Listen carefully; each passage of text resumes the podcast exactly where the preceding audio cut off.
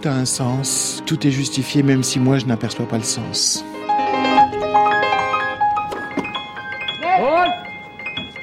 Le philosophe du dimanche. Alors entre la finale dame gagnée hier par Serena Williams et la finale homme de cet après-midi à Roland Garros, vous vous demandez ce matin Thibaut s'il faut vraiment que le meilleur gagne. Oui Dorothée, alors je sais que la question peut paraître un peu absurde, un peu comme si moi j'avais pas compris euh, grand-chose au schmilblick euh, Roland Garros, parce que alors de fait, de droit, de visu, de tactu et même dégoûtu.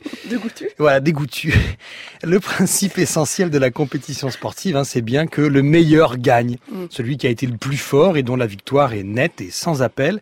Alors euh, Coubertin a bien essayé de nous vendre un idéal olympique dans lequel euh, l'important c'est de participer. N'empêche que ce qu'on retient au bout, hein, ce sont euh, les médailles, donc les victoires, hein, et non pas les litres de sueur et d'huile de coude hein, perdus par tel ou tel sportif méritant, mais qui n'a rien gagné. Donc en fait, le sport, c'est la loi du plus fort. Oui, exactement. Et puis si vous aviez encore des doutes hein, sur le fait qu'un match, c'est un duel, une certaine forme de lutte à mort, eh bien ouvrez grand vos oreilles. Facile. Ça vous plaît, ça, les, les bruitages tennistiques C'est ça, mm. voilà. Mm. Alors n'oublions pas, hein, Roland Garros, c'est un tournoi, voilà. Et le tournoi, depuis le Moyen Âge et les chevaliers, Aurore pourrait nous dire, hein, eh bien c'est un spectacle, le spectacle de la transformation de la force en droit légitime à la victoire. Alors ça marche dans le sport, mais sur le plan politique, eh ben, c'est beaucoup moins évident, parce que la force ne donne aucun droit, hein, comme l'explique Rousseau dans le chapitre 3 du contrat social. Si vous réalisez votre bac, relisez le chapitre 3 du contrat social. J-10 hein, d'ailleurs. c'est ça, mm. J-10.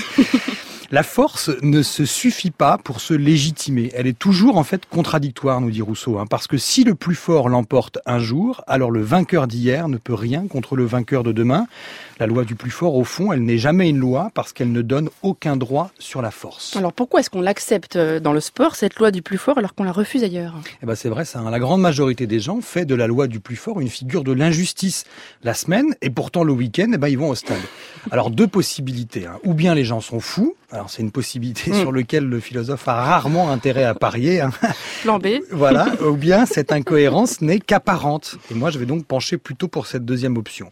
En fait, il y a deux raisons à ça. La première, c'est que les compétitions sportives aujourd'hui, ce sont des spectacles. Ce n'est donc pas la réalité. On peut le dire autrement, le sport, c'est un jeu. Et le principe du jeu, souvenez-vous, hein, Dorothée, euh, comme le rappelait Kant dans son anthologie du point de vue pragmatique, eh bien, c'est qu'il fait exister un espace et un temps dans lesquels les règles de la réalité sont suspendues. Le sport, c'est un jeu et c'est donc pas la réalité. Personne ne souhaiterait vraiment que les élections présidentielles soient remplacées par un tournoi oh. de pétanque, par exemple. Si. Ça pourrait être drôle. Et pourtant, quand il est question de pétanque, eh ben, le mieux, c'est bien que ce soit le plus fort qui gagne et non pas celui pour lequel les spectateurs auraient voté, par exemple, ou alors même celui qui serait le plus honnête ou le plus sympa.